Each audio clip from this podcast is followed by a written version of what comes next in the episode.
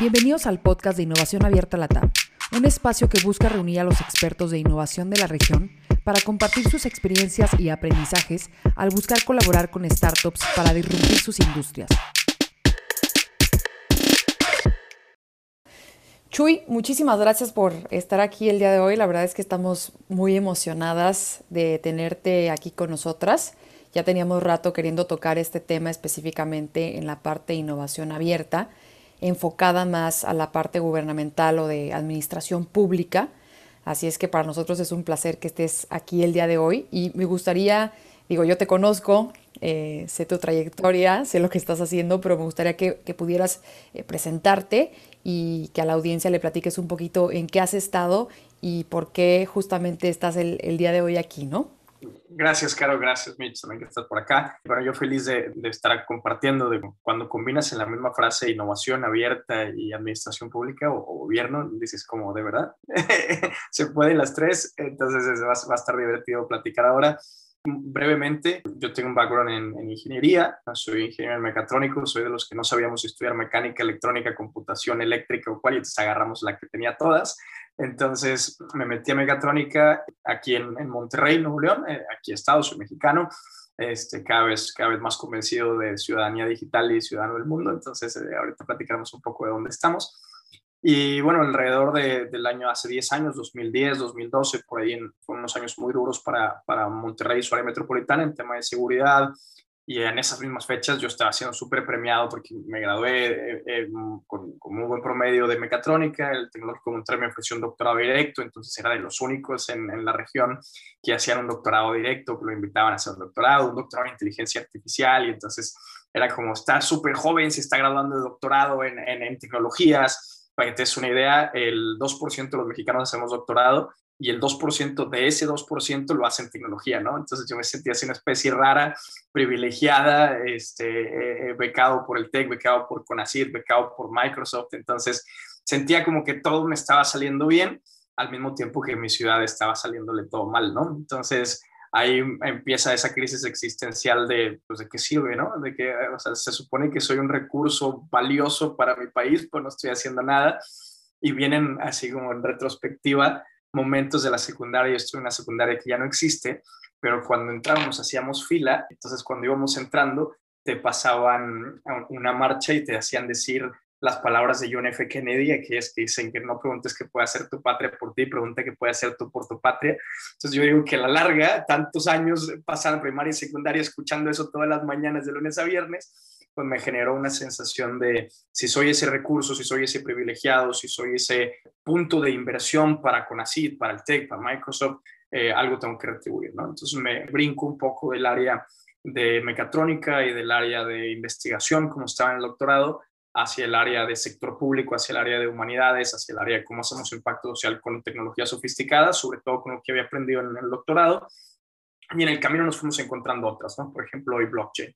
Entonces fuimos combinándolas y viendo cómo esto le puede servir tanto a la sociedad como al gobierno en momentos en los que pues, casi todas las industrias ya no son las que eran, ¿no? O sea, todas se están transformando, todas se han, modificado, todas se han adaptado en un cierto grado pero el gobierno sigue funcionando como hace 200 años en promedio, ¿no? Entonces, ¿cómo le hacemos para pegarle a esa área que nadie quiere tener nada que ver con ellos, pero al final de cuentas ellos tienen todo que ver con nosotros y con nuestro día a día, ¿no?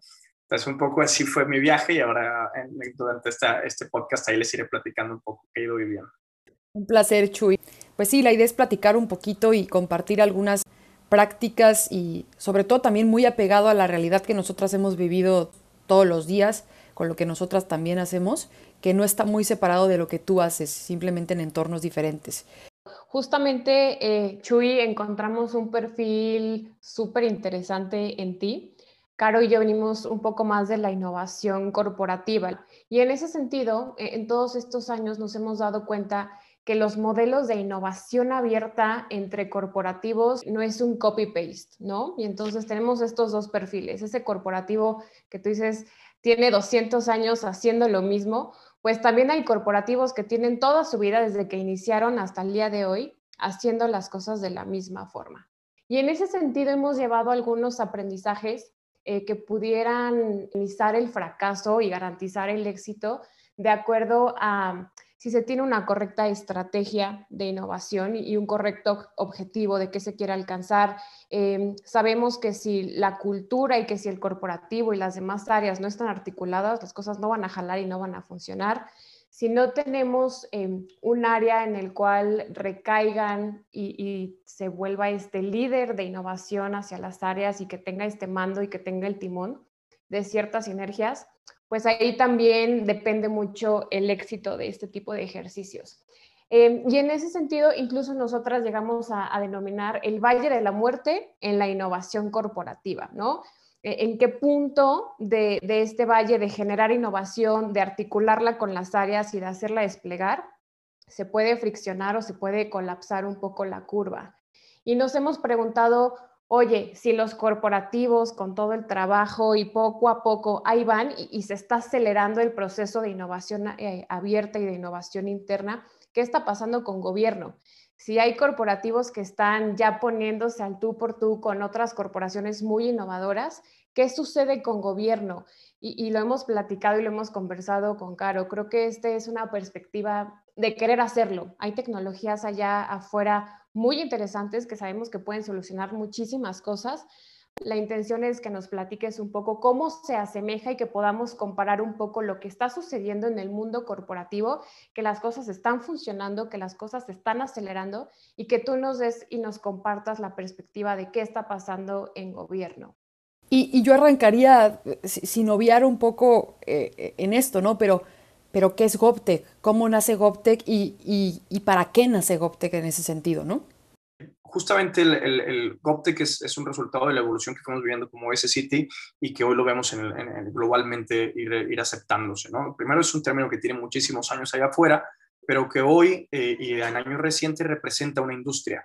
Es una industria que así como hablamos de la música, de la automotriz, etcétera, eh, hoy se habla de GovTech, que es una industria que está evaluada en 400 billones de dólares. quizás una de las que está creciendo más rápido, tiene 20% de, de, crecimiento anual compuesto, Compound Annual Growth Rate, lo que para, para quien no está en, en, los mundos de los mercados significa que puede valer un trillón de dólares de aquí al 2025 y quizás con el COVID a lo mejor antes, ¿no? Entonces, es una mega, mega industria. Y a diferencia de otros conceptos que, que, orbitan alrededor del GovTech, como por ejemplo podría ser Civic Tech, es tecnología que tiene que ver con lo cívico, con lo público, tu, tu aspecto como ciudadano, tu responsabilidad como ciudadano y ciudadana, pero donde el usuario principal o, o para quien se diseñó es la administración pública, es el representante de gobierno, es el servidor público, ¿sí? Hay muchas herramientas allá afuera que pueden servir para fines de impacto social, para fines de cohesión de vecinos, para fines de, enlace en los temas ciudadanos, pero hay pocas, aunque cada vez más, que están hechas a la medida de las necesidades y regulaciones de gobierno. Las empresas que se empiezan a dedicar a hacer soluciones para que el gobierno pueda operar de manera más eficiente, más confiable, más transparente, en sí, para mejorarle la vida al funcionario, más allá del ciudadano, son empresas que se les conoce como del área del GovTech, ¿no? Empresas que tienen, que abarcan el Civic Tech, ¿sí? Porque si tú le sirves al gobierno, le haces la vida más fácil al funcionario, inherentemente se la haces más fácil al ciudadano, pero no necesariamente al revés, ¿no? Entonces, por eso, en, comparando con el concepto que decía ahorita de Civic Tech, todo GovTech incluye Civic Tech, pero no al revés, ¿no? Entonces, siempre que gobierno se vuelve el centro del diseño de una herramienta de tecnología, le vamos a estar llamando GovTech. Ok, y, un poco hablando de esta parte, se habla de las diferencias, ¿no? No es lo mismo la plataforma de gobierno que gobierno como plataforma. ¿Cómo podríamos diferenciar esas dos cosas que, creo que es un tema bastante interesante, ¿no?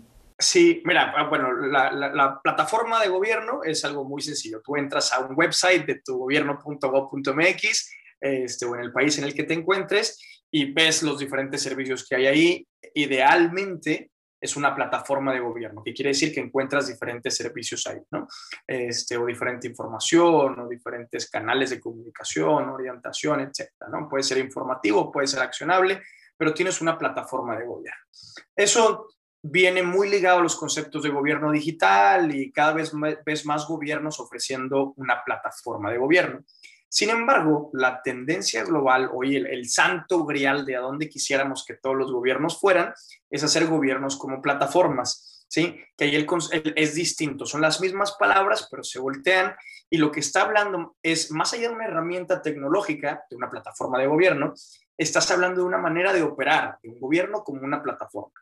¿Sí? ¿Y a qué nos referimos con esto? Por ejemplo, si tú piensas en cómo llegó la innovación y cómo estaba la apertura de la innovación o cómo está en nuestros dispositivos móviles, no importa si es un iPhone o un Android, no es Google ni Apple haciendo todas las apps, ¿no? Ellos hicieron una plataforma en donde mucha gente empezó a crear diferentes soluciones, se creó un mercado, se crearon empleos, se crearon empresas. Nosotros como usuario del dispositivo tenemos más oferta sin tener que comprar otro teléfono. Entonces ganaban todos, ¿no? Los costos de desarrollo, por ejemplo, si tú querías una app de un calendario, pues a lo mejor tú la tenías que pagar y el desarrollo de esa app, ¿cuánto te iba a costar? Y hoy usas Google Maps, que es gratis, ¿no? Entonces, ¿cómo le hicieron para que fuera gratis? Bueno, empezaron a distribuirse los costos de desarrollo, a reducirse los esfuerzos duplicados. O sea, aun cuando hay un montón de apps que te pueden servir, por ejemplo, para tomar notas, pues tú agarras la que tiene cinco estrellas o la que tiene mejores comentarios. Entonces se va filtrando, se va puliendo, se reducen esfuerzos duplicados, se distribuyen los costos, mejoran los servicios porque hay una inherente competencia entre los diferentes proveedores. Entonces, Apple y Google funcionaron como plataformas, permitiendo que muchos se subieran y muchos crearan estas soluciones. Un gobierno como plataforma es justamente eso, en donde se abre la oportunidad de crear una oferta de servicios tecnológicos en base a la oferta que tiene ya el gobierno. El gobierno ya hace ciertas cosas, pero si tú me ayudas, oye, para el pago de impuestos, si tú para la emisión de licencias, si tú para la emisión de actas, y tú para la atención al ciudadano, todos los diferentes temas, trámites y servicios que hace un gobierno, tú puedes habilitar a muchas empresas a generar este nuevo mercado, esta sensación de marketplace de los servicios de gobierno, ¿no? Y empiezas a devolverle una, una interoperabilidad. Por ejemplo, Android o iPhone no necesitan ellos entender el lenguaje de todas las apps, más bien todas las apps hablan el mismo lenguaje de, Android o de iPhone, ¿no? Entonces acá sería lo mismo, uno de los grandes, grandes problemas de gobierno y una de las razones por las cuales como ciudadanos somos muy apáticos es que quieres hacer una cosa y tienes que dar 100 vueltas, ¿no? Ir a una oficina, ir a la otra, ir a la otra. Eso es porque los gobiernos se dice que están fragmentados, están partidos, no comparten procesos, no comparten información, no se hablan, compiten diferentes secretarías en lugar de colaborar. Entonces, eso, eso hace que tú como ciudadano te vuelvas un cadete, como le dicen en Argentina, ¿no? Que ahí vas con tu banderita a un, edificio y luego el otro y luego el otro, y todo porque querías ampliar tu casa, ¿no? Que dices, es mi casa, déjenme hacer lo que yo quiera, ¿no? Pero tienes que hacer ese tipo de procesos. Entonces, cuando tú te vuelves un gobierno como plataforma, haces que sea mucho más sencillo para el ciudadano interconectarte esas áreas, sobre todo en maneras digitales también. Entonces, te permite una creación más rápida y de mejores servicios, a mejora continua, a costos descentralizados o distribuidos de tal manera que no importa si eres Ciudad de México con un montón de presupuesto o una pequeña ciudad casi rural en otro, en otro estado, todos pueden tener acceso a la tecnología o, se democratiza, vamos a decir, desde el punto de vista de costos y esfuerzo, quién puede tener este acceso. Entonces, esa es la gran diferencia de un portal de gobierno que es una plataforma de gobierno a un gobierno que operativamente abre eh, la manera en la que entrega servicios y reconecta todos los fragmentos que lo componen para, para ser mucho más eficiente, ¿no? para volverse un poquito más como las expectativas que hoy tenemos como ciudadanos que nos gustan los servicios al alcance del celular. ¿no? Que así como lo hablas y lo expones haciendo el link con lo que hablaba Michelle al inicio de la introducción, no está muy alejado de lo que hoy vemos en la parte corporativa, ¿no? Está realmente relacionado. Justamente esta falta de interoperabilidad entre las áreas, lo vemos también en la parte corporativa, no se hablan entre ellas, justo un departamento compite con otro, no trabajan en esfuerzos conjuntos y bueno, no hay ese conocimiento de realmente los dolores que pueden trabajar en conjunto para abrirse al ecosistema y que gente de afuera que digamos, atiende estas problemáticas de manera más ágil que la misma corporación, venga y los ayude prácticamente estamos viendo que es realmente lo mismo en ese sentido, ¿no? Y padrísimo que, digo, tanto Michelle y yo que hemos estado en la parte innovación abierta corporativa, vemos estas similitudes, ¿no? Hoy podríamos decir, y hablamos mucho de cómo es este elefante y la gacela, ¿no? El elefante es esta gran corporación y la gacela es esta startup que viene a revolucionar las industrias y ayudar y agilizar a esas áreas. Pero justamente este tipo de innovación abierta surge para tres cosas en específico, para hacer más funcional a las áreas, más eficientes y más ágiles. Y pareciera que esas tres palabras están súper alejadas de lo que hoy tenemos por concepto de gobierno, ¿no? ¿Cuáles son esas eh, condiciones ideales para implementar estos modelos? Porque sabemos que las barreras también internas de la cultura, digamos, del administrador público o de los perfiles que trabajan en administración pública, pues suelen ser un poco friccionados en ese sentido, ¿no? En, realmente coincidir con esas tres palabras en específica. Entonces, ¿cómo se genera estas eh, condiciones ideales para implementar estos modelos? Sí, me, encanta primero cómo lo pones con, este, con esta analogía que decías del, elefante este, y, y, la gacela y las similitudes. En realidad así es. Hoy vemos a grandes corporativos más allá de buscando departamentos de innovación interna, empiezan a crear sus áreas de ventures, ¿no? O sea, tenemos X empresa, X gran corporativo, ventures, que se dedica a invertir en startups que le resuelven problemas a él mismo, ¿no? O a ella misma. Entonces, uh, esta, esta filosofía de decir, ya no va a pasar aquí adentro, necesito encontrar una startup, invertirle esa startup que tenga esa agilidad, pero que me resuelva a mí el problema y además me traiga un beneficio económico si esa startup le provee a, mi competencia. Entonces, un poco se empiezan a borrar las líneas de los límites de lo que era un corporativo cerrado, si se empieza a generar una mayor apertura. Lo mismo empieza a pasar en gobierno, la sensación de hacer gobiernos que funcionen más como una startup. Y quizás lo principal ahí tiene que ver con permitirse fallar, ¿sí? Eh, permitirse pilotear, permitirse equivocarse. Gran parte de la, de, o sea, tú puedes ver a un alcalde, un gobernador y un, o sea, un político en general y dices, no, es que no sabe nada de tecnología, pero luego los ves cómo manejan su día a día y son súper eficientes, o sea, se siguen moviendo igual que nosotros en un WhatsApp, en un esto, el otro, y tweet, y un calendario, y una notificación. O sea, no son personas de otro planeta, son en su individualidad, en su vida personal, hacen lo que quisiéramos que el gobierno hiciera o que el político en su rol de funcionario hiciera con nosotros.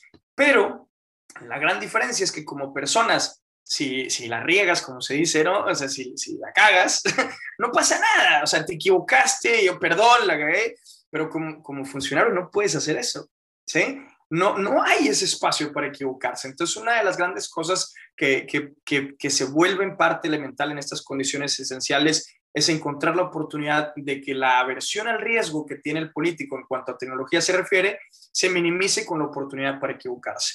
¿Cómo se minimiza el riesgo y aún así tienes la oportunidad de equivocarte?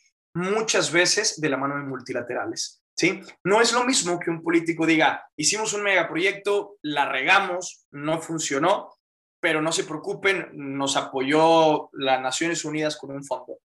Entonces, no le pegué al presupuesto y al bolsillo de nadie. Entonces, eso se empieza a permitir cada vez más. Y durante la pandemia, y hoy más, más que nunca post pandemia, hay una cantidad de dinero en reactivación económica para modernización de procesos públicos impresionante. Entonces, hoy estamos viviendo, gracias al COVID, un momento que dice, una, todos tenemos que pensar en, un gobierno más digital, más remoto, más, más ad hoc a la época, porque si cierran sus puertas, yo no quiero que se detengan como ya se detuvieron.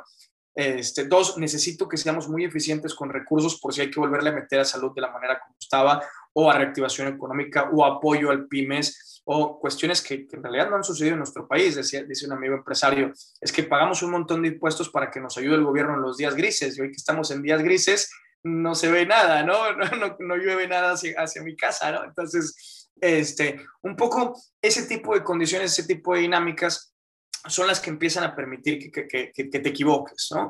Y, y, el efecto este de funcionar como plataformas también, porque ¿qué pasa?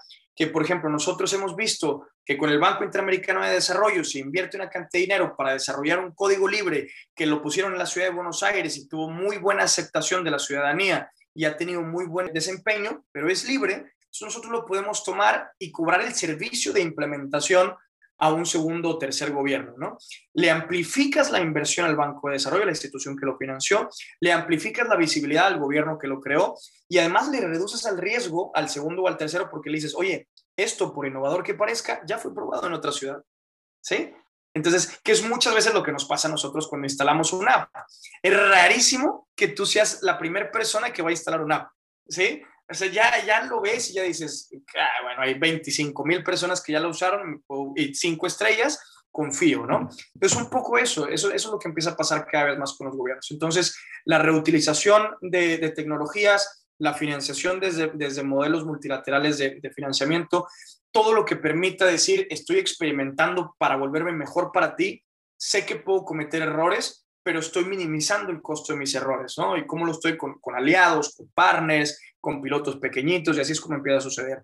Y, y, quizás una de las maneras más simples, y es el efecto este que decía al principio y que, mencionabas tú de la gacela y el, y el elefante, es hacer lo mismo en gobierno, es gobierno parece un monstruo, pero si te acuerdas de aquella película ochentera, noventera de los Critters, que era como una bolota de monstruos, en realidad eran pequeñitos monstruos que se agarraban entre ellos, ¿no?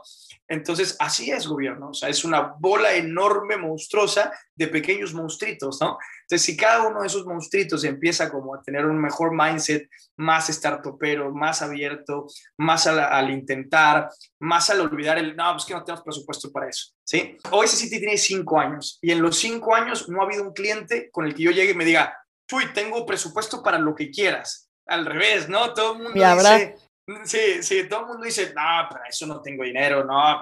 Y, y, siempre está, ¿no? Siempre está. A veces sale interno incluso, ¿no? Entonces, o a veces es muy fácil encontrarlo.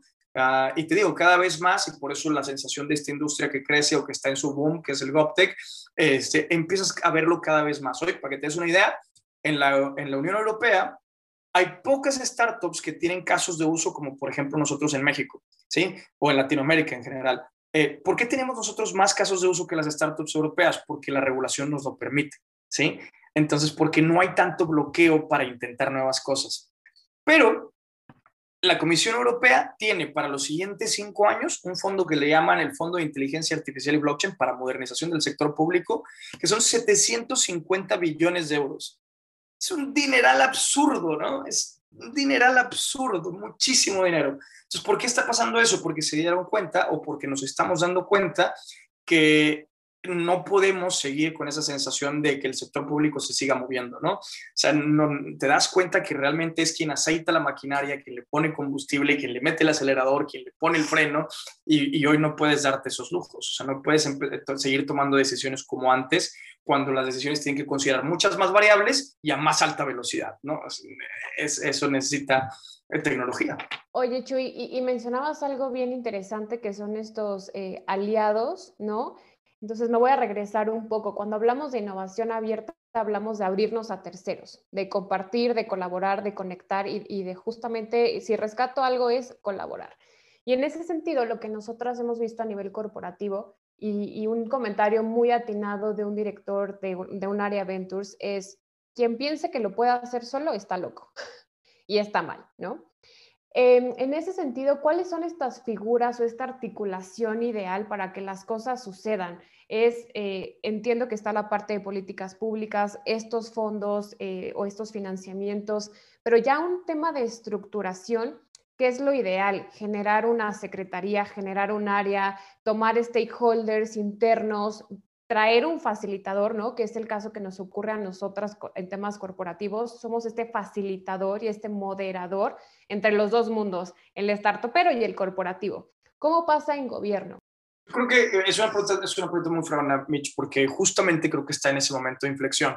Uh, nosotros el año pasado, en una sensación de no sabemos si nuestros clientes van a pagar porque la prioridad de salud es altísima y el presupuesto ahora sí se está limitando, entonces uh, una de las cosas que hicimos fue crear uh, lo que le llamamos el GovTech Hub. Entonces, además de OS City y todo el mundo de herramientas tecnológicas, tenemos el GovTech Hub, que está abierto en govtechhub.org. Lo menciono más allá del comercial porque si entras, lo primero que te va a aparecer es un pop-up para que descargues un libro gratuito que hicimos. Ese libro es el resultado de habernos aprovechado, y así lo voy a decir, del momento de pandemia en donde todo el mundo estaba encerrado en su casa y tenía un poquito más de tiempo para escribir. Y entonces sentamos a gente del sector público, a gente de la academia, a gente de los multilaterales, a gente experta en gobierno, tecnología, innovación, etcétera, y a gente de startups. Y entonces hicimos este libro con las perspectivas de qué significaba el GovTech para, de cada uno de ellos. Entonces lo, lees el libro y te quedas con una sensación de, Ah, entonces esto es GovTech. Ah, este es el mundo de GovTech. Estos son los jugadores de GovTech. La real intención detrás de ese libro fue que si tú no sabes qué hacer como startup, como académico o como funcionario de gobierno para meterte en estos temas de gobierno y de tecnología, ahí empiezas, ¿no? Ahí ves quiénes son los jugadores, quiénes son los referentes, cuáles son los proyectos, qué hicieron. Si, oye, si yo quiero un tema de un turnero para mi gobierno, ¿a quién busco? Ah, pues ahí buscas qué startup hace turneros. Este, oye, yo quiero identidad digital en blockchain. Ah, pues ahí vas a ver quién hace identidad digital. Entonces, o al revés, oye, yo soy una ciudad que tiene un millón de habitantes tengo estas características y quisiera hacer un proyecto de estos, ¿quién ha hecho cosas como esa? Ah, mira, aquí está, resulta que Bogotá se parece mucho a ti en este sentido, más grande, pero mira, y, estos fueron los involucrados, entonces ya ves y dices, ah, mira, Bogotá para estos proyectos que se parecen a los que yo quiero hacer, se, se apoyó en institución A, B y C. Entonces, y de institución A, B y C, hay otra sección en el libro que te dice quiénes son. Y entonces ya dices, ah, bueno, en la institución A está la persona X que es al que le voy a hablar para que me ayude con mi proyecto, ¿no? Y si se me atora la carreta y no sé qué hacer, entonces voy al gobierno A, con la persona Z y hago de todas estas cosas. Entonces, eh, eso es cada vez lo que veo más del momento, ese punto de inflexión que te digo que va viviendo gobierno, en donde empiezas a ver un tejido ecosistémico que antes no estaba, ¿sí? Siempre, como en todo lugar, cuando algo está creciendo, cuando algo están haciendo, tienes estos sospechosos habituales, ¿no? Entonces, los sospechosos habituales nos conocemos muy bien, todos sabemos quiénes somos, viajábamos a un siguiente evento y decías, ah, voy a dar una conferencia, qué fregón, me invitaron a Dinamarca, no sé qué, y veías a los mismos cinco latinoamericanos con los que siempre estás, ¿no? Entonces, ¿a qué vine, no? Entonces, eh, entonces poco a poco empezaban, empezaban a pasar cada vez más esas, esas sensaciones y hoy poco a poco vemos más un ecosistema que encuentra un camino, una receta para, saber quién está en ese tejido ecosistémico, quién es el GovTech, dónde me apoyo, quiénes son los multilaterales, quiénes son las personas detrás de los multilaterales, quién me puede ayudar con conocimiento, quién con financiamiento, con lo que vaya necesitando. ¿no? Entonces, ahí, ahí cada vez más lo empezamos a encontrar que son cosas que a veces en el corporativo está un poquito más estructurado porque conoces a tus competidores y conoces cuál es el evento al que tienes que ir al año en donde tiene que ver con tu industria y en gobierno no, existía eso, ¿no? No existía. Entonces a través de GovTech Hub, además de lo que se consolidó en el libro, este, que te digo, es una, es una cuestión gratuita justamente para invitar a crear más ese ecosistema, ves un montón de, foros que, que comenzamos a hacer el año pasado que se vuelven ese punto de encuentro. El ven y siéntate y platica. Ah, no sé cuándo ibas a tener la oportunidad de hablar con el director de innovación de la presidencia argentina, pero aquí está sentado en el mismo chat que tú, ¿no? Platica y dile y pregúntale. Entonces, y empieza a ver esas diferencias. Y aquí, como en todos lados, es una idea también de hacer como un fear of missing out y un peer pressure, ¿no? Para mí es terrible que la empresa que tenemos nazca en México eh, se gesta en México, se acelera en Silicon Valley, se regresa a México y hoy todos nuestros clientes están fuera de México. No tengo un solo cliente en México. ¿sí? Entonces, es una locura. Y, cuando hicimos el Foro México, ah, hicimos Foro Argentina, Foro Costa Rica, Foro Madrid, un Foro Latinoamericano, y cuando hicimos el Foro México y todos los demás, no hay un mexicano de nivel gobierno federal que diga, yo le apuesto a la innovación abierta, yo le apuesto a la tecnología, yo colaboro con el sector privado. Y entonces si, estás así, te, frustras, no sabes qué hacer, no sabes qué hacer porque no tienes vía para ningún lado, ¿no? Entonces necesitas voltear hacia afuera, ver quién está afuera y decirle, oye, ¿cómo entonces se hace esto? O decirle, oye, México, eres el único que no está haciendo esto, ¿eh? y entonces generas ese, ese fear of missing out, como digo, ¿no? ¿Cuál consideras tú que es el principal eh, o la principal razón por la que no está ocurriendo en México? Cuando nosotras analizamos eh, las los modelos de innovación abierta no exitosos, mucho tiene que ver porque la línea directiva no está conectada, no hay un objetivo realmente de por qué se quiere innovar a través de startups. Y la tercera es por la cultura corporativa, ¿no? Esos son los principales detonantes que nosotras sabemos que por el cual un modelo o una iniciativa pueden fracasar. Pero tú, ¿por qué consideras un top 3 de razones o de criterios por qué México no lo está haciendo? ¿Es un tema de ego? ¿Es un tema de desconocimiento? ¿O simplemente de no querer hacerlo? Yo creo que la, primera de ellas es que México es uno de los países en la TAM que no ha sufrido tanta presión económica como, por ejemplo, lo ha sufrido en Venezuela o una devaluación cada cuatro meses como le sufre Argentina. Entonces, eh, o, una, o una, una, revolución civil, que así le podría llamar a lo que vimos en Chile este, o Nicaragua. Eh, en México no, no, no ha estado ahí todavía, no ha tenido ni esa presión social ni esa presión económica. ¿sí? Mm, está en una relativa zona de confort en ese sentido. Tenemos un montón de retos, un montón de inseguridad, el narco, esto, lo otro, tenemos un montón de cosas, pero no tenemos una evaluación cada cuatro meses como lo tiene Argentina, no tenemos la gente incendiando las calles como le pasó a Chile. Entonces, está en una relativa zona de confort que hace que no pongas prioridad en esos temas. Sí, sencillamente. O sea, la, razón por la que hoy nuestros proyectos más innovadores de tokenización, de identidad digital en blockchain, de certificación en blockchain, de que tú digas identidad digital y ya sepan qué es blockchain, ya sepan a qué te refieres y sepan que es una wallet y que, que no tengas que hacer un pretrabajo de contextualización y sensibilización en Argentina, es eso. Es que ellos conocen el Bitcoin antes que todos nosotros, porque por necesidad porque se dieron cuenta que ahí tenían, en algún momento, hace unos años, no podías accesar a tu dinero si eras un argentino, ¿no? Entonces tú dices, esto no me vuelve a pasar, entonces lo pongo en algo descentralizado, que es la tendencia hacia donde todo está caminando hoy en gobierno, ¿no? Hacia, creo que en algún momento eh, vemos nosotros, nos, nos tocó, eh, voy a asumir que somos de la misma generación, yo sé que no, estoy más viejito, este, pero, pero nosotros vimos en los libros de historia cómo la religión o la iglesia se separa del Estado pero no vamos a ver en libros de historia cómo las finanzas, cómo los bancos se van a separar del Estado. Y eso es lo que vamos viviendo. Y esas presiones en Argentina, por ejemplo, son los que lo hacen uno de los países más innovadores de la TAM. ¿Sí? Después, una tranquilidad quizás poblacional. O sea, hoy de los mejores países en Latinoamérica en cómo operan desde el punto de vista de lo público es Uruguay. ¿Sí? Uruguay es un país pequeño en poblacionalmente hablando comparado con México, ¿no? Entonces, después de nuevo regreso al, tema de la oportunidad de fallar. No, es lo mismo equivocarme con, un grupo de personas equivocarme con una población grandota, ¿no? Este, entonces, un poco la presión eh, contextual desde, desde lo civil, desde lo económico, otro eh, el tamaño, las condiciones de la población, y otro quizás, eh, más allá de ego, creo que es un tema de mindset y un tema de bandera. Y, y yo creo que algo que tienen en común todos los políticos es que buscan legitimar lo que propusieron o lo que promulgaron durante muchos años, ¿no? O sea, no me quiero ver incoherente o inconsistente una vez que me eligieron. Al menos en general así se percibe, ¿no? O sea, quiero tratar de acercarme lo más que pueda a lo que prometí o a lo que dije allá afuera, ¿no? En general así se puede percibir. Y el gobierno federal que vemos hoy, que, que, ojo, yo no puedo decir si, si, si está bien o está mal, lo que yo puedo decir es que está enfocado en otras cosas, en otras prioridades que también son necesarias en nuestro país, ¿no? Entonces, creo yo que a, ver, para mí como startup, como tecnología, como modernización de gobierno, me encantaría que la tecnología y la modernización fuera la prioridad número uno. Pero si yo fuera presidente de la República, yo no sé si pudiera poner eso como la prioridad número uno, ¿no? Entonces, porque capaz hay un montón de otras cosas, ¿no? Entonces, de entrada, yo no recuerdo un gobierno que le pusiera prioridad al campo. Y, fríamente, si vemos cómo está evolucionando el tema de cambio climático, cómo está evolucionando un montón de cosas, eh, mm, se decía desde hace décadas, ¿no? Eh, eh, cómo México podría volverse esa cocina del mundo, ¿no?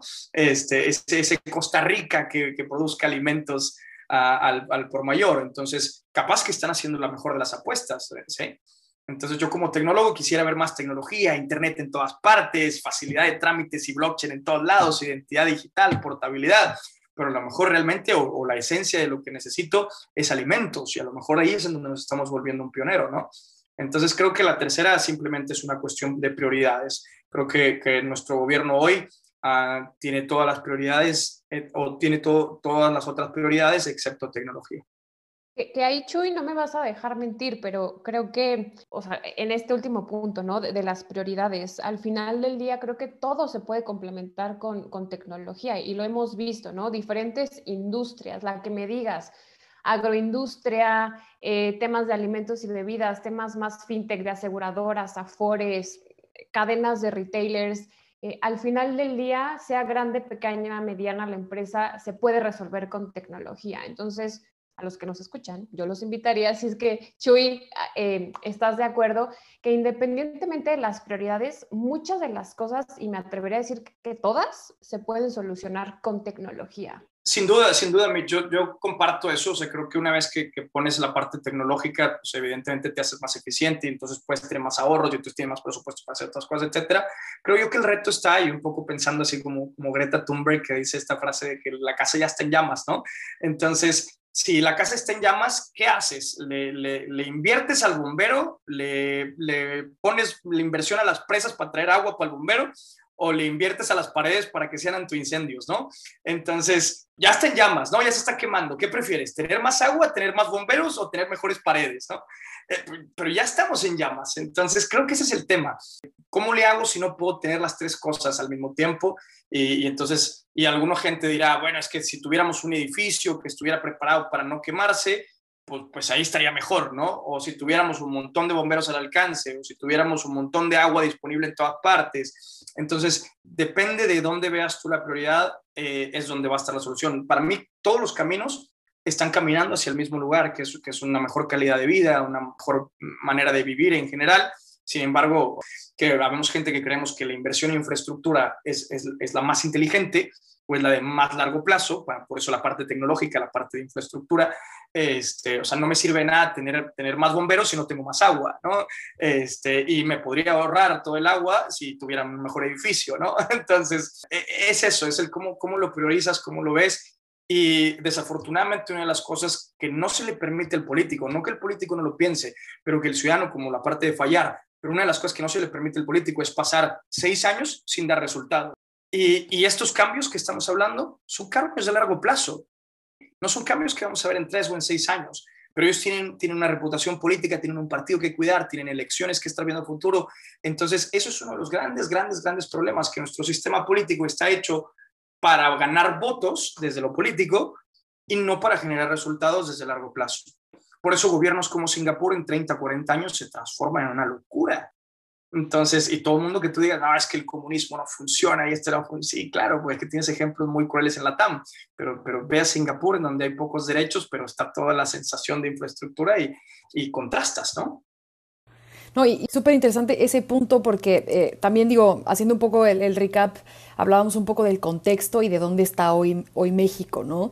No cabe duda que la pandemia ha sido una oportunidad para poner la transformación digital y, la innovación en la agenda, no solamente en un sector en específico, sino en todos los sectores, ¿no? Eh, la, realidad es que nadie estaba preparado para, para esta situación en cualquiera de los niveles, ya sea corporación, mucho menos el gobierno, ¿no? Entonces, a partir de la pandemia, ¿qué podemos esperar hacia adelante? Un poco ya hablamos hacia lo de atrás, hacia, hacia lo que está sucediendo ahora, pero hacia futuro y con este componente que nos obligó a todos a salirnos un poquito de la caja, ¿hacia dónde va este tema, Chuy? ¿Qué se esperaría en términos crudos? ¿Hacia dónde va México y los países de Latinoamérica? ¿Cuál es esa expectativa respecto al tema de gobierno? ¿Cómo, cómo va a ser el gobierno del futuro? ¿Qué se esperaría que fuera ese upgrade del gobierno en ese sentido, no? Aquí quizás voy a pecar de, optimismo, ¿no? Pero, pero un poco y, contrastando con lo que veníamos diciendo de que la prioridad de, de, nuestro gobierno federal no está en el área de tecnología, aún así México es de los únicos que tienen un, un plan de inteligencia artificial, un plan de blockchain a nivel federal, este, que vienen medio hechos por múltiples stakeholders y, también administraciones anteriores y, actuales, ahí van, ¿no? Ahí se van moviendo y, creo que van a seguir avanzando. Y hay, por ejemplo, hoy hay muchos esfuerzos de temas de política pública, inteligencia artificial, ética, este, digitalización, sensibilización, ah, clases, mm, llamadas en, en, un Zoom con un funcionario. Esto era imposible antes, ¿no? Imposible, no podías yo, conocí como 50 países en cuatro años o tres años porque tenía que ir hasta la casa y decir y hablar, ¿no? Entonces, oye, oye, ya digo, ah, me puedo quedar en casa y eh, te pones camisa y te conectas y listo, ¿no? Entonces, eso no, no se podía antes y, y a donde quiero llegar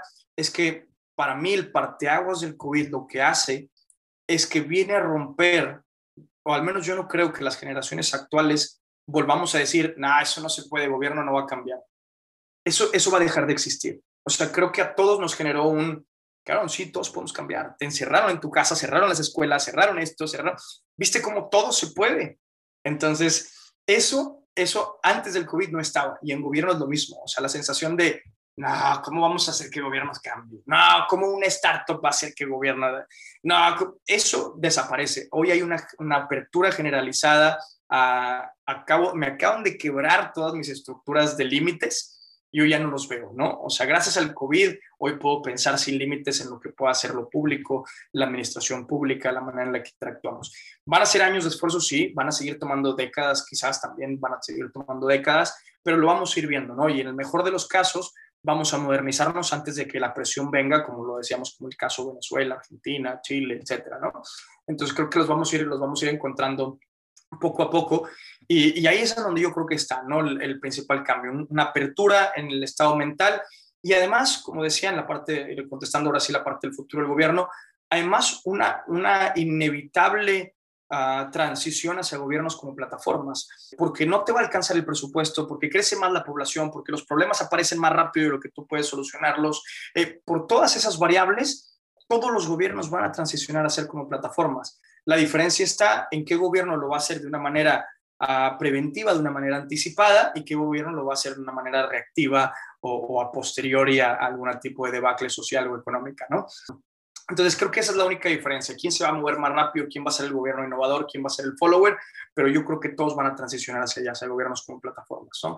Y, y lo, te digo, lo, lo, ves o lo puedo decir con mucha seguridad, uno, por la naturaleza de la velocidad de los problemas y, la, y el elefante este que pudiera ser el gobierno, y dos, por dónde se está invirtiendo el dinero de lo que viene desde lo multilateral.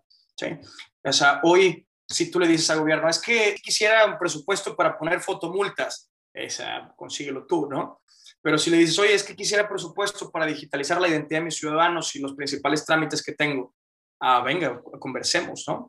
Entonces, hoy, por ejemplo, hay un proyecto ahí, es, es, público, está abierto, si tú buscas World Bank Digital Identity México, este, hay 225 millones de dólares que pone el World Bank por obligación, o prácticamente obligación, ¿verdad?, de Estados Unidos para transformar la identidad digital de los, de los mexicanos que no tienen una identidad, o sea, principalmente indígenas, por ejemplo, ¿no?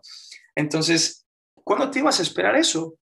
O sea, básicamente te está diciendo el, el, este contexto que hay inversión desde lo multilateral, pero aparte hay presión desde el punto de vista de países como Estados Unidos que dicen, no me importa si tu gobierno tienes dinero o quieres o no quieres, aquí está y lo vas a hacer, y aquí está el dinero, y aquí está el equipo, y aquí están los expertos, y aquí están las empresas, y está todo, lo tienes que hacer, ¿no? Que eso es Entonces, maravilloso, o sea, eso es maravilloso. A mí me parece genial, me parece súper, súper, súper genial. Después empiezas a ver los intereses ahí perversos, ¿no? En donde dices, bueno, pero ¿para qué? ¿Y por qué mis biométricos? ¿Y por qué en empresas privadas? Y empiezas a ver ese tipo de otras cosas que también hay que cuidar, ¿no? Porque si no, pues te dejas caer como, ah, mira, todo este dinero para innovar y modernizar, uh, bueno, pero ya letras chiquitas, ¿no? Entonces, uh, siempre hay que tener cuidado, pero lo estás viendo, o sea, estás viendo cómo vienen, cómo te proponen, cómo te ponen no solo el dinero, sino los expertos, el roadmap, el plan de trabajo, o sea, casi, casi lo único que tienes que decir es, ah, bueno, pues pásale a mi casa, ¿no? Pásale y ya hazlo tú, ¿no? Entonces, eso es lo que a mí me hace sentir muy, mucha seguridad de que en, un futuro cercano, o sea, que nos va a tocar verlo, vamos a ver a, nuestros gobiernos funcionar como plataformas, a, ser cada vez más abiertos en el tema de cómo funciona el gobierno y a la separación, como decía, de, la economía o del banco central de, del Estado. Creo que eso nos va a tocar verlo en los próximos años. Buenísimo. Y, y, yendo un poco hacia, digo, al cierre de la plática que yo por mí y por Mitch nos llevábamos acá un rato echando más plática por, por el tema, que nos encanta.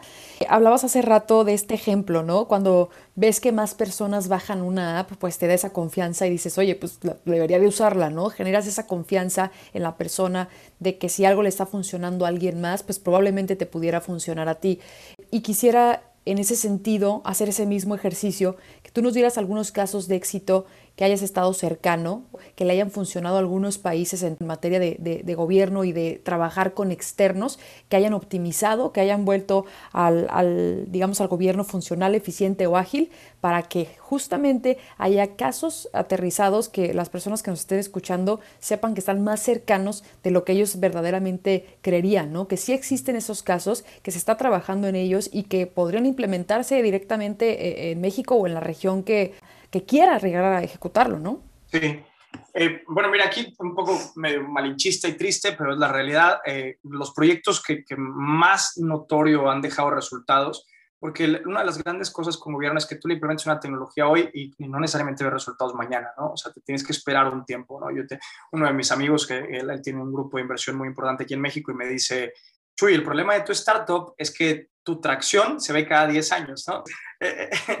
Entonces, esa es una de las cosas que pasa con el gobierno. Pero entonces, gobiernos que han implementado tecnologías similares o que se han modernizado de manera similar, decía el caso de Uruguay en, en la TAM, este, o casos muy, muy representativos a nivel global, como dije, Singapur, Estonia, uh, Dubái, eh, Barcelona, la ciudad de Zug, en, que se le conocía como el Blockchain Valley, ¿no? O el Crypto Valley, es una pequeña ciudad en Suiza, Um, entonces, ahí, ahí, pueden ver diferentes casos que son muy globales de los que acabo de mencionar. En el libro que mencioné ahorita del GovTech Hub, el libro de GovTech en Iberoamérica, Ahí hay una sección completamente de startups en donde cada una de las startups cuenta uno de sus casos de éxito. no, no me alcanzaría ahorita ni, ni tampoco lo recordaría los, a detalle todos los que están ahí, pero vale la pena que se echen un clavo y lo vean. Lo que yo te puedo platicar en la experiencia de veces es, es, es, un, es un tema muy chistoso, que es como un arma de dos filos, ¿no? O sea, a los políticos les gusta también ser el innovador, ser el primero que lo usó. Pero luego una vez que eres el primero, te empieza a dar miedo y dices, uy, no sé si hacerlo, ¿no?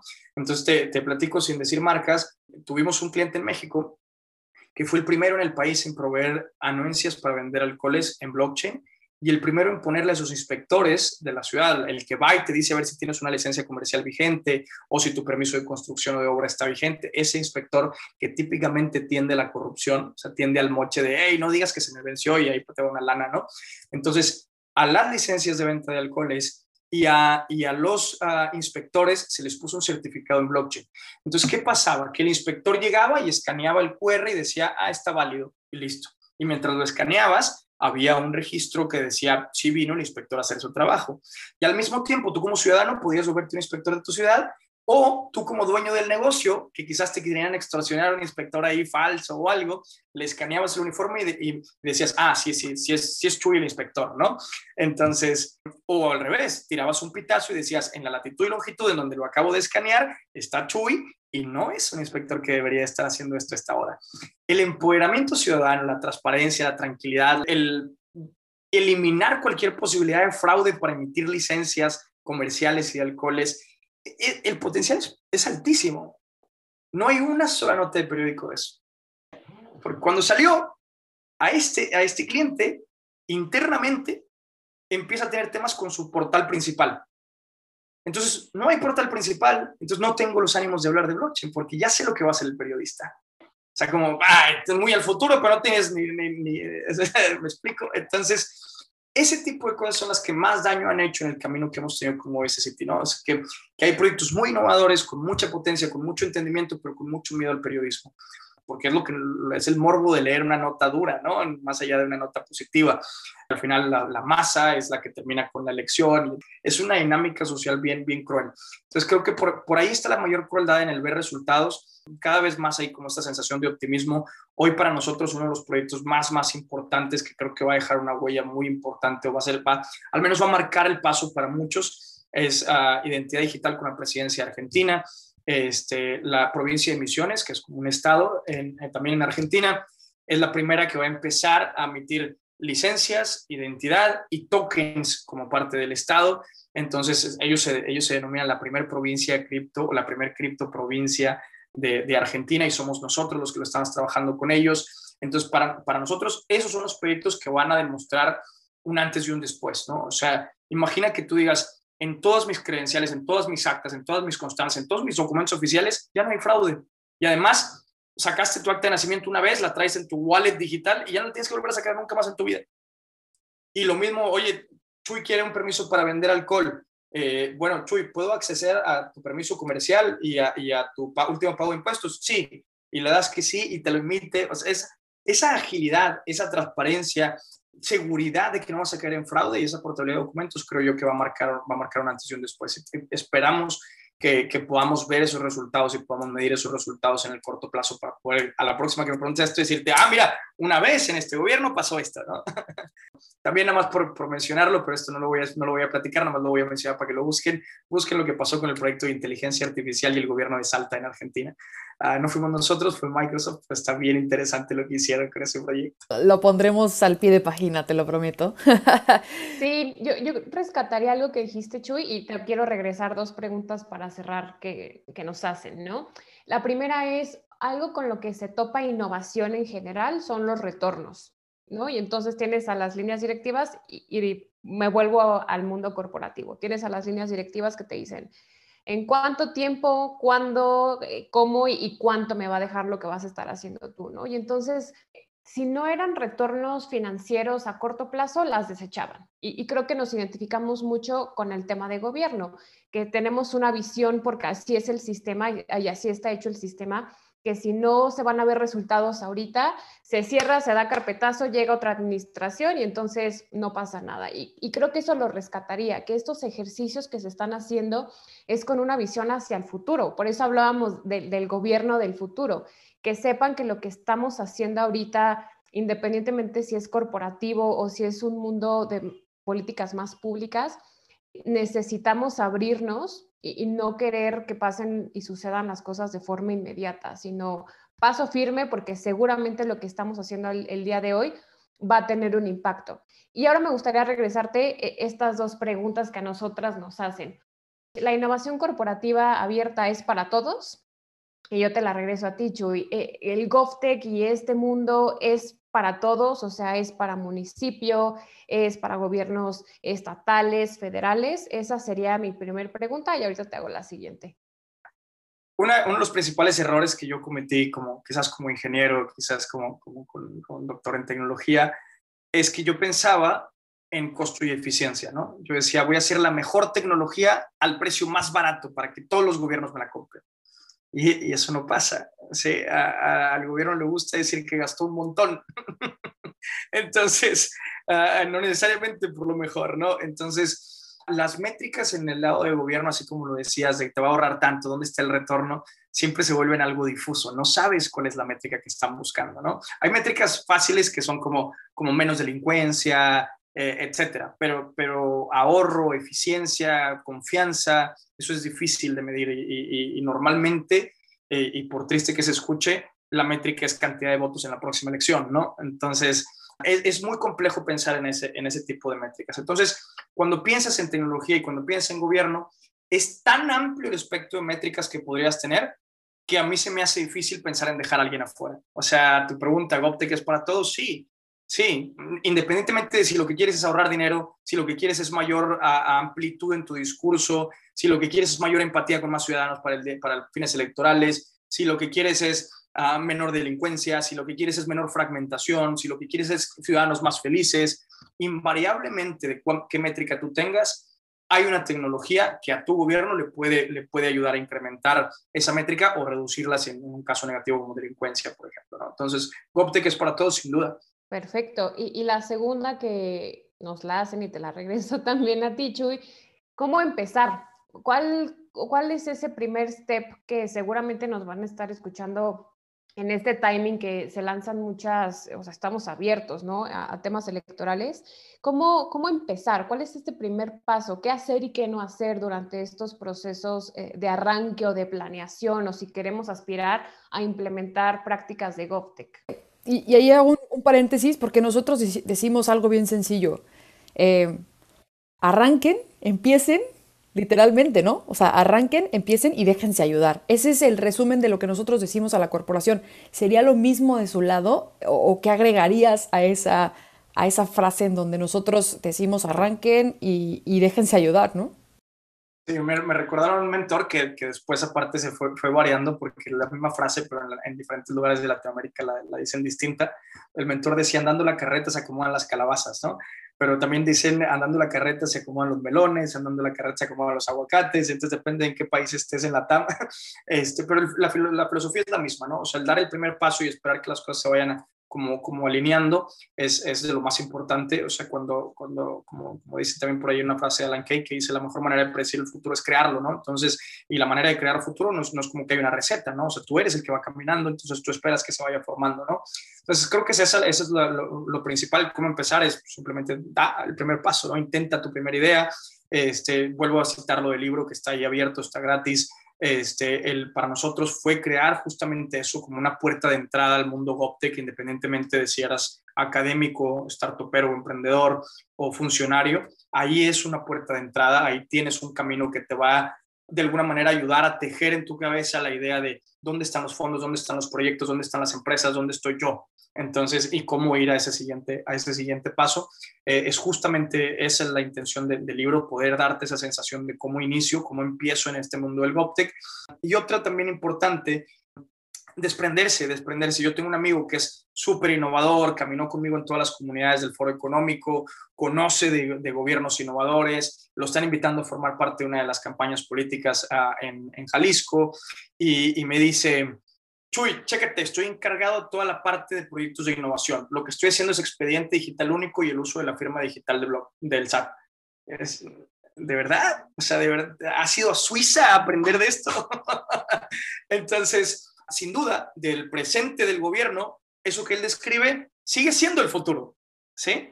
Pero despréndete de esas ideas y no pienses en el siguiente paso, piensa en el siguiente salto, ¿no? Eh, es un momento, en inglés se dice leapfrogging, ¿no? O sea, es el momento de hacer ese leapfrogging hacia, hacia lo más, ¿no? Hacia, hacia la identidad, hacia el gobierno como plataforma, como decíamos. O sea, no pienses en otra app que tengo que hacer para mi gobierno, no pienses en otro software que tengo que comprar para mi gobierno, piensa en esa plataforma que te va a permitir crear todos esos softwares, todas esas apps, de la manera más eficiente, de la manera de mejora continua, de la manera de, poder distribuir los costos. Ese es el camino, pavimentar esa línea. Chuy, eh, eh, son, es música para nuestros oídos lo que escuchamos, alineadísimos sobre el tema. Eh, creo que tienen muchísimas similitudes y, Micho no me va a dejar mentir que, estamos hablando el mismo idioma simplemente en diferente casa, por decirlo de alguna manera. Así es que agradecidísimas de, de, tenerte aquí, de poder seguir continuando la, la conversación, de seguir construyendo, eh, felices de seguir transmitiendo este mensaje, no solamente por el camino corporativo, sino también por el, el de la administración pública. Y no sé si tú tengas algo para cerrar, Micho. No, agradecerte muchísimo, Chuy, invitar a todos los que nos están escuchando a que te sigan, a que se acerquen, a que pregunten. Eh, rescato también otro comentario, ¿no? La humildad en estos procesos es fundamental. Si no sabemos cómo hacerlo, es simplemente acercarnos a ver quién lo está haciendo bien, empezar a preguntar y seguramente a partir de esas preguntas van a haber muchas respuestas. Entonces, agradecerte un montón, Jesús. Eh, una plática muy rica. Yo creo que nos llevaría un, par de chelas y de aquí hasta la media tarde, pero seguramente lo, haremos ya eh, en otra sesión. Pues, pues Mitch, Mitch Carola, yo, yo contentísimo de, de haber compartido acá. Este, si, quieren en algún momento hacer una continuación de esto y, rebota ahí la audiencia y quieren que profundicemos, yo feliz y, abierto a, hacerlo.